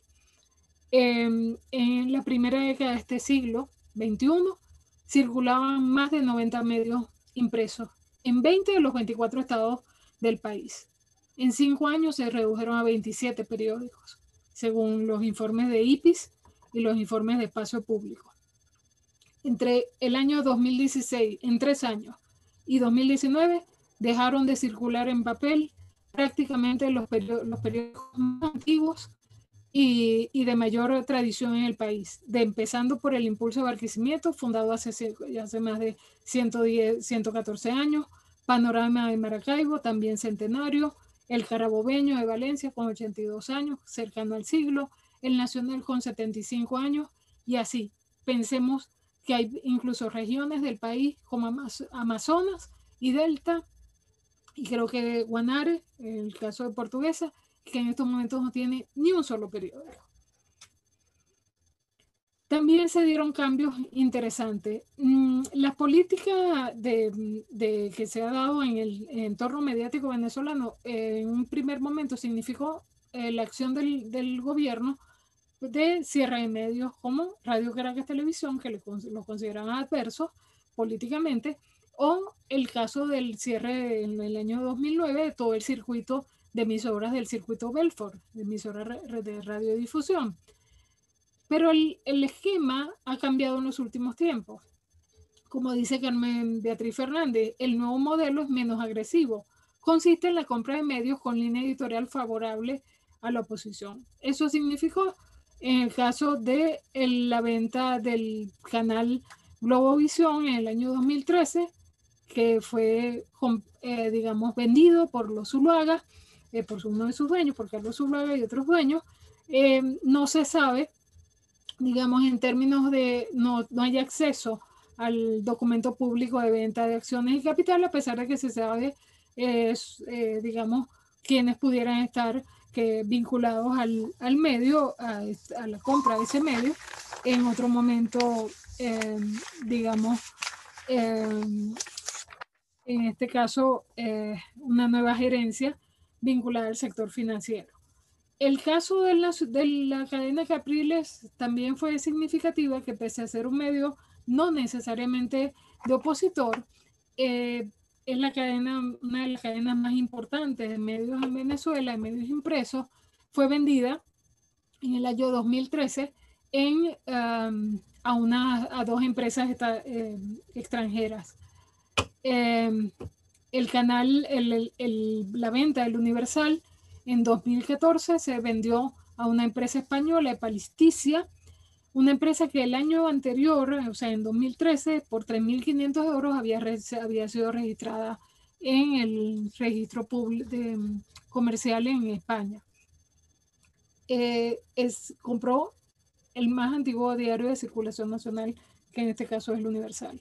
Entonces, eso Todas estas compras generaron cambios en la política editorial y en la línea informativa de los medios, cambios dramáticos como el caso del, de Globovisión o episodios de censura y censura que han sido sistemáticamente em, denunciados por el, medios como, como organizaciones como IPIS, insisto, y eh, Espacio Público. Pero esa es una tendencia, la concentración, digamos, el carácter oligopólico de los medios también se da internacionalmente. La Red Globo en Brasil, el Grupo Clarín en Argentina, El Tiempo y El Espectador en, Colombia, pero que traigo acá lo que podría ser la, la empresa que domina por ser considerado el conglomerado de medios de comunicación y entretenimiento más grande del mundo, sede en Estados Unidos, fundada en 1923 por Walt Disney y es Walt Disney, la compañía de Walt Disney, que posee canales de televisión abierta, televisión de pago, tiendas, estaciones de radio, resort, etcétera, etcétera. Lo último fue hace tres años, se fusionó con el gran estudio de cine 20th Century Fox y en 2020, el año pasado apenas, eliminó esta marca y pasó, se va a llamar Star Channel, para mm, televisión por pago a partir de este año, con toda la publicidad que hemos recibido, y la eh, Disney más o Disney Plus para Netflix, si no me equivoco. En cine, prácticamente todo lo que vemos es pasa por Disney. En cine y televisión, desde SPM, ABC, eh, Marvel, Lucas, em, eh, History, Pixar, eh, Soul, etcétera, la última película, que muy bella, y tiene franquicias, Guerra de las Galaxias, los Muppets, todo el universo Marvel, las princesas y príncipes, etcétera, en Narnia, Piratas del Caribe, Pixar, eh, bueno, y hasta Grey's Anatomy, ¿no? Anatomy, la serie de televisión que lleva por N cantidad de capítulos. Es decir, es una tendencia oligopólica y una presencia importantísima de este tipo de medios que habrá que alguna vez analizar y estudiar. Ese entorno mediático no puede quedar por fuera de lo que serían nuestros estudios de la comunicación y es lo que de alguna manera llevó a la reflexión a autores como Martín Barbero, Jesús Martín Barbero, cuando dice que la historia y el estudio de los medios se siguen apoyando en la estructura económica pero el y en el contenido ideológico, pero no en las mediaciones. Y son las mediaciones las que de alguna manera también debemos tener en cuenta. Eh, las mediaciones para Martín Barbero son las todo el espacio de construcción ciudadana, cotidiana, desde el consumo y desde el poder político. Es decir, las mediaciones son los lugares donde se concentran las interacciones y los intercambios simbólicos que nosotros en tanto audiencia tenemos con los medios. Es un tipo de transformación cultural en el que los medios juegan un papel fundamental tan fundamental que Martín Barbero llegó a decir que los medios, incluso por tanto como la escuela y la familia, los medios ayudan a construir el proceso de socialización. Ya la socialización no se hace tanto, no se cumple tanto en los espacios como la escuela y la familia, sino también en los medios. Y algo muy importante que apunta Martín Barbero, y la mediación, la función mediadora de los medios. Los medios también ayudan de alguna manera o en, eh, genera un espacio cultural que permite eh, eh, borrar o disminuir las diferencias que ya no son solo, no son solo de clases sociales, sino de desniveles culturales y de experiencias culturales. Es lo que hace posible que un perdido en, el, en, un pueblo de, más de Carora, en Lara, en el estado de Lara, un muchacho en un pueblo llamado La Candelaria, agarrara su guitarra y se convirtiera en uno de los grandes guitarristas venezolanos como Alirio Díaz. Si aplicamos el determinismo económico y el determinismo de clase, Alirio Díaz jamás hubiese podido salir de la Candelaria, de la canducha, como lo llamaba él. Pero es la cultura y son, son esas, esas, esas otras estructuras que vinculadas con los medios y con la vivencia que tenemos hoy con los medios, lo que hace posible que ya no hablemos solo de em, diferencias de clase. También las diferencias culturales eh, son un elemento a tomar en consideración, porque son los medios y esa cultura que generan los medios, la cultura mediática, los nuevos indicadores de la organización social. Los medios fueron, además, con el caso de la aparición de la radio eh, y del cine, lo que en nuestros países latinoamericanos nos dieron una noción de nación. La construcción de lo masivo, de, la noción de masa en América Latina se construyó a partir de esa eh, idea de la función, de la función y de la presencia mediática. Y la más mediación vendría a ser otra e, expresión de ese proceso. Eh, un teórico mexicano, mm, Guillermo Orozco, habla de la más mediación y la audienciación como dos caras de la misma moneda, la cara de la posmodernidad. Vendrían a ser la más mediación, el, el, el rol protagónico que adquieren los medios y la tecnología de la comunicación en los diferentes ámbitos de la vida cotidiana.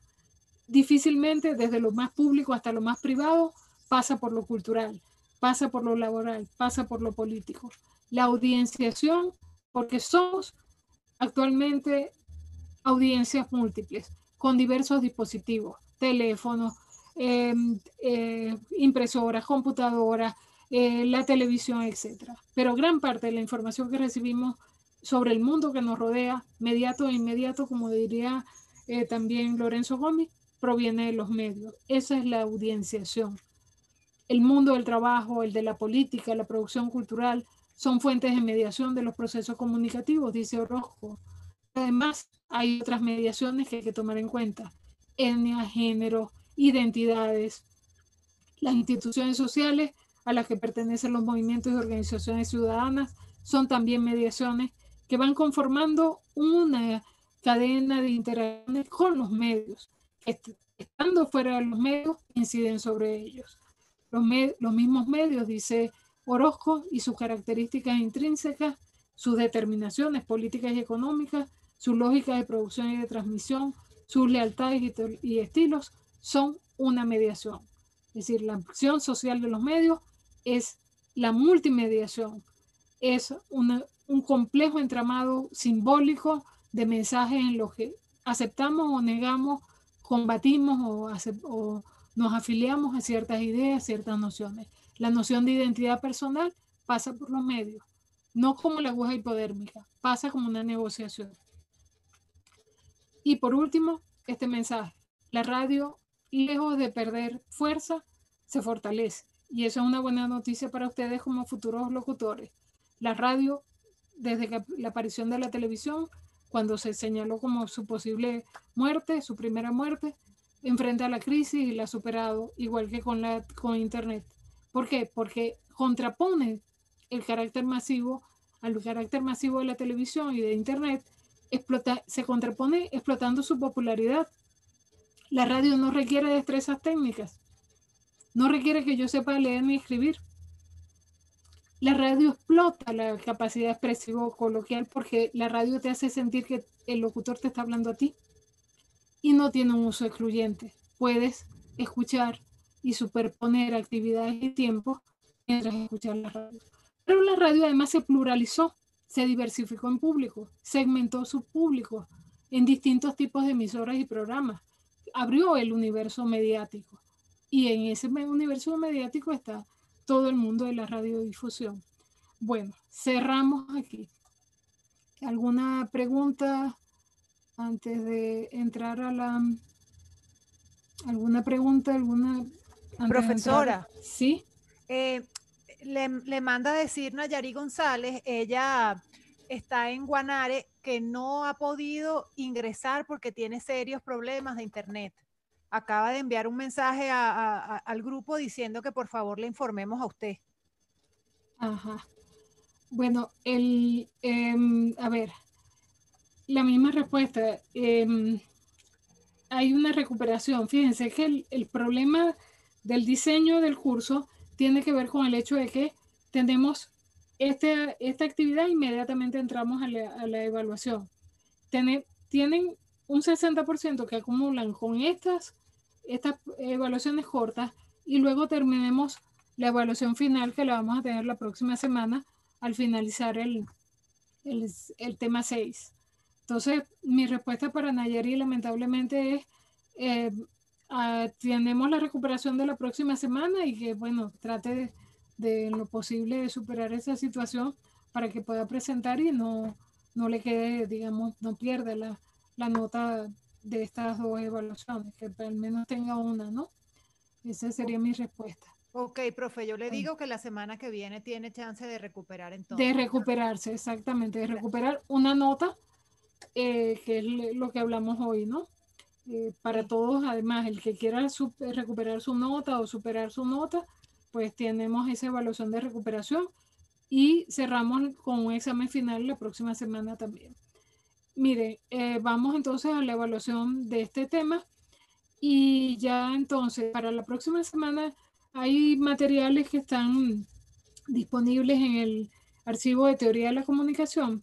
En particular para la próxima clase les pediría que revisaran un texto de Rodrigo Alcina sobre eh, las em, eh, tecnologías de la información y la comunicación de cara al nuevo milenio, y la, también está una de Cardoso sobre la comunicación red, que es el tema de Internet que vamos a tener la próxima semana.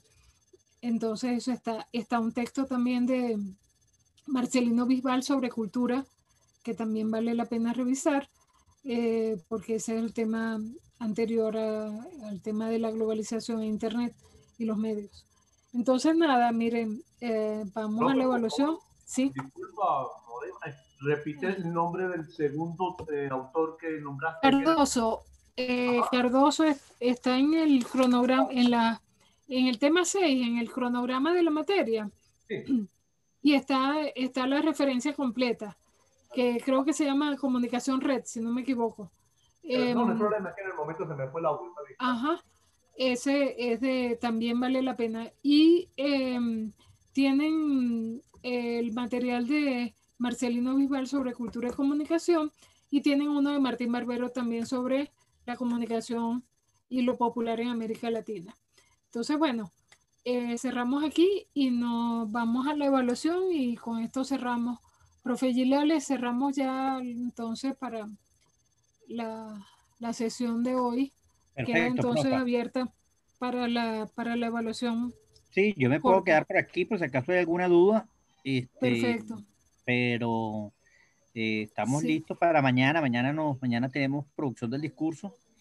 Em, eh, me quedo por si acaso hay alguna duda, alguien quiere hacer alguna consulta. Eh, ya la Profe, yo tengo una pregunta. La evaluación ya está disponible, ya un momentico, no vi quién era, disculpen. Tranquilo. ¿María qué? María Andreina Rojas. María Andreina, ya, ya, te, ya te atiendo. Decía que ya la evaluación está disponible, eh, ya pueden ingresar a la evaluación, eh, va a estar disponible hasta las eh, 4 y cuarto. Profe, hoy me dice no, no me abre. Ya pongo realizar examen y no, no me quiere abrir. Mm. Pero estaba, estaba abierta desde temprano. Está abierta. a mí me sale cerrada. a mí también. Le estoy dando realizar examen y no me da la opción de hacer el examen. Estaba, ya estaba desde las tres y media. Tres y media está abierta. Sí, desde las 15 y 30. 15 y 30, sí. Abierta hasta las 16 y cuarto. Profe, mi pregunta es la siguiente. Mi internet para el examen anterior ha estado súper malo. Entonces, ah, yo le daba a enviarla, a enviar ya el examen finalizado y no me cargaba, no me cargaba. Si eso llega a pasar con este examen y no carga, eh, ¿qué pasa? ¿Ya uno se va para la recuperación que la profesora dijo de la próxima semana? ¿O ustedes después lo habilitan para que uno lo pueda hacer? O sea, como es por internet. Después no, después no. Yo, yo espero que tú me reportes por aquí que tienes algún problema. Ok, yo cualquier cosa escribo en el grupo de WhatsApp. Perfecto. No, yo no estoy en grupo de WhatsApp. O me mandas un correo por la plataforma Canvas. Pero si no tengo internet. Bueno, cuando tengas internet, hija. Ah, ok, perfecto. Se supone, yo, yo, yo, yo, este, yo entiendo que si no tienes internet no tienes cómo mandarme la comunicación, pero apenas tengas internet me vas a mandar la comunicación. Es lo que yo. Perfecto. Buenísimo, gracias. Este, profe, le estoy dando y no me da. Déjeme revisar, porque yo lo tengo aquí. es, raro porque yo en la otra, yo en la otra aplicación solo hice dos intentos. Mm. En el otro examen. Hice dos intentos, no hice el tercero. Momentico. Momento. Son las 15 y son las 15 y 45, ¿no? Sí. A ver, son las 3 y 45, exacto, 15 y 45. Sí, este, está disponible el 1 de febrero a las, en, a las 15 y 30 hasta las 16 y cuarto. le, estoy le estoy dando y nada. Les voy a poner para que vean. Ya voy. Ya déjame ponerme. ¿Cómo hago?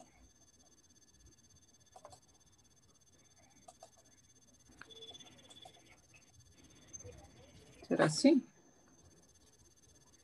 Le doy acá y me vuelve a salir esto así.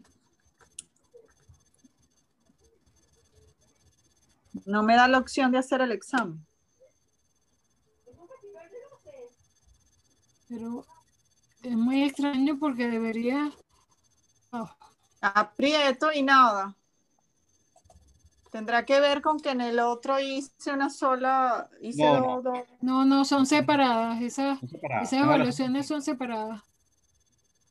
No, no me sale. aquí me da que María Laura Delgado, Catiusca González, Raquel Hernández, Catherine León, Atel López, Adriana, Adriana Lozada ya lo terminó, Susana Mora ya lo está haciendo, eh, Hugo Quintana lo está haciendo, Jessica lo está haciendo, Griselda lo está haciendo. Me voy a salir y voy a volver a entrar a ver. es un problema tuyo, porque ya hay, ya hay varios que lo están haciendo.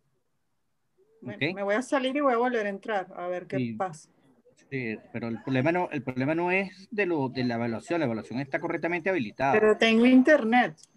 Está bien, o sea, eh, es un problema o de la computadora cuando lo estás haciendo o de este de que refresques la página, pero aquí hay varios que... Eso es lo que, lo que estoy haciendo, me volví a meter a ver y, estoy haciendo a ver si...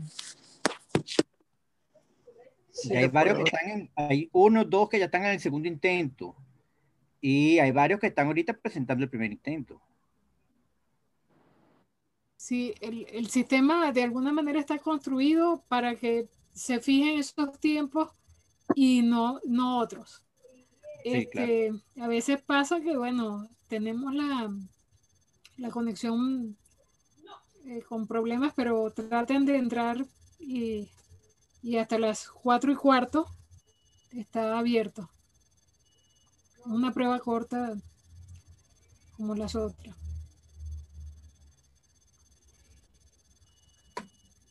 Profe. Sí. Ya, ya finaliza el examen. ¿Se culmina la sesión por hoy?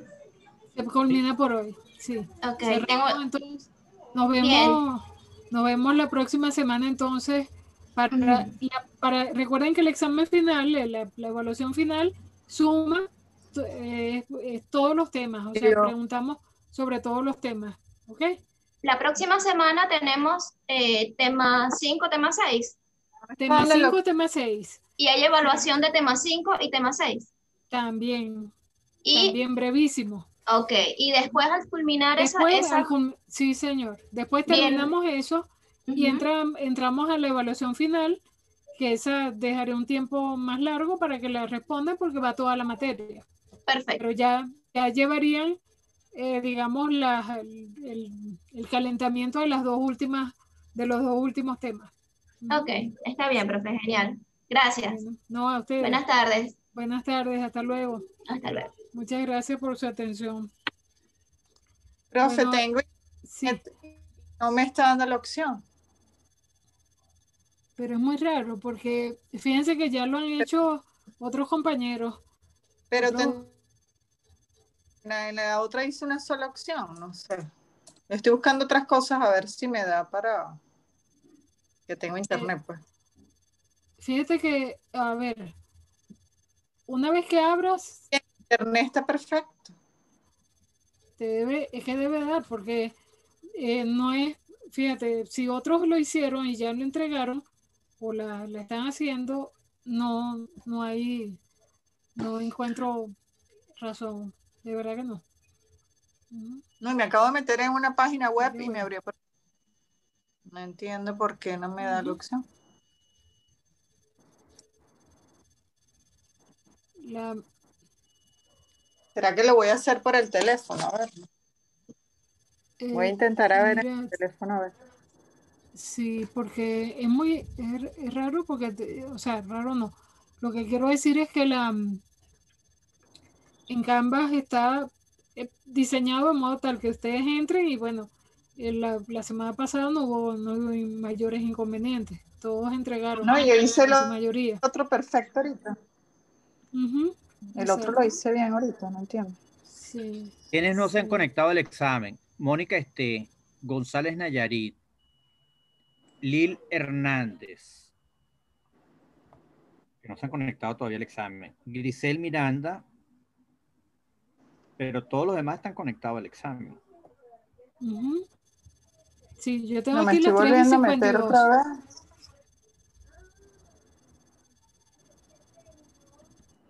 Sí, debe ser un problema de la conexión que no te carga bien porque El in- internet está perfecto. No me está dando la opción. Y el internet está perfecto.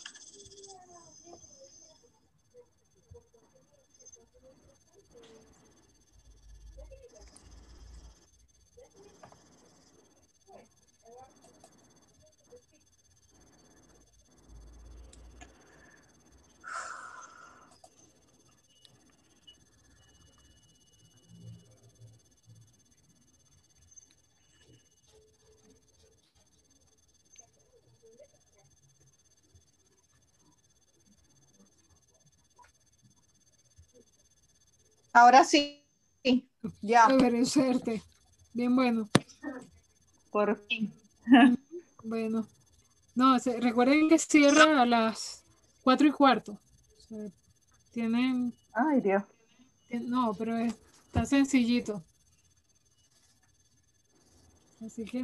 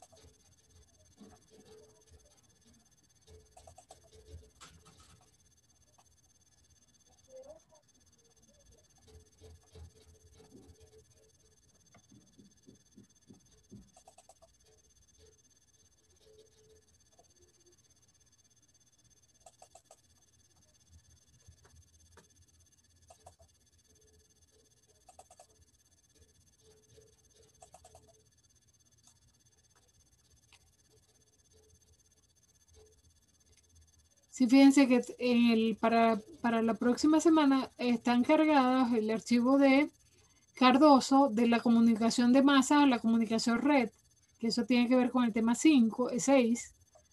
Con el tema 5 tiene mm, Cultura y Comunicación de Marcelino Bisbal. Em, y tienen también ah,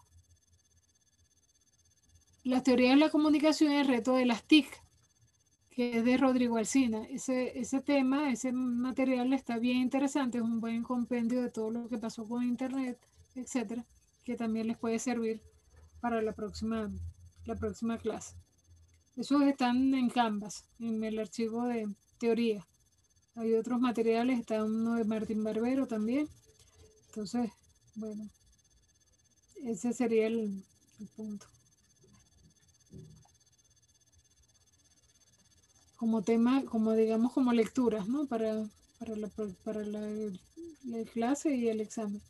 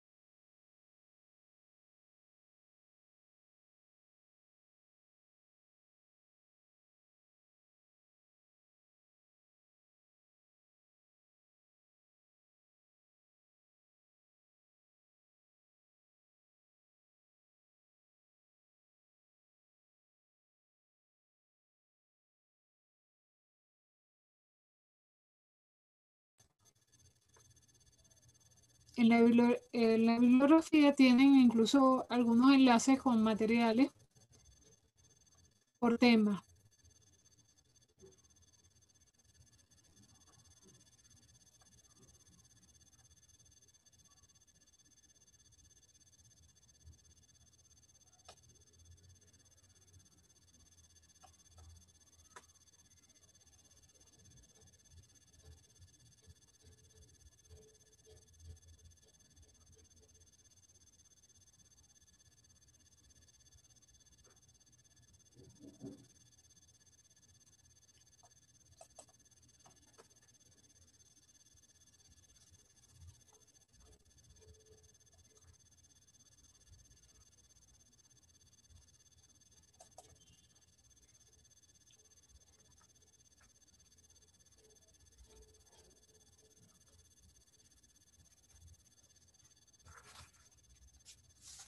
Bueno, entonces, mm, ¿me escuchan, no?